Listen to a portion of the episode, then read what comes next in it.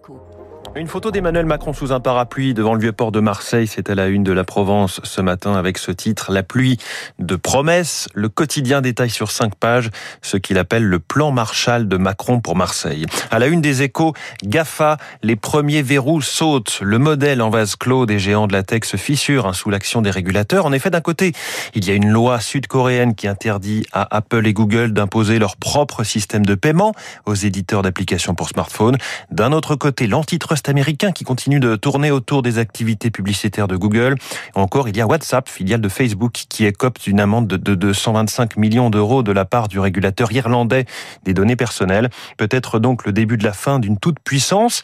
Dans l'éditorial des échos, David Barrault relève tout de même que ces GAFA sont devenus des acteurs systémiques de notre quotidien et peuvent faire des concessions sans véritablement s'affaiblir.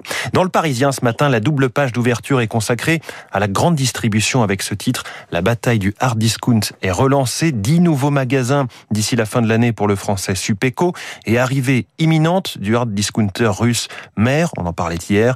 Les enseignes à bas prix mènent une nouvelle offensive. Dans son édito, Rémi Dessart le dit, pour les Français, le réveil s'annonce brutal. Et il y a ce dessin signé Rançon où l'on voit Emmanuel Macron s'écrier « Tout augmente, ça va mal finir » et Jean Castex lui répondre tranquillement « On va ouvrir des supermarchés discount pour que les gens aillent faire leurs courses au lieu d'occuper des ronds-points. » Le Figaro Économie ouvre le débat ce matin avec ce titre à la une. Pourquoi les Français vont devoir travailler davantage?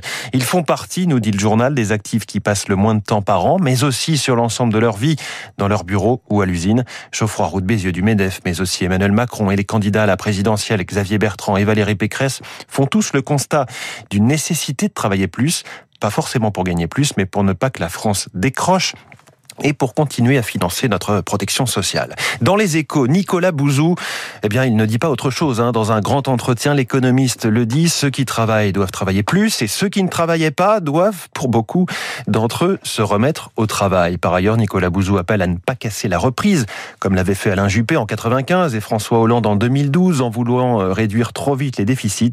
À court terme, dit-il, la solution, c'est la croissance, la croissance et la croissance. Ça rappelle, euh, pour les amateurs de les 3 C.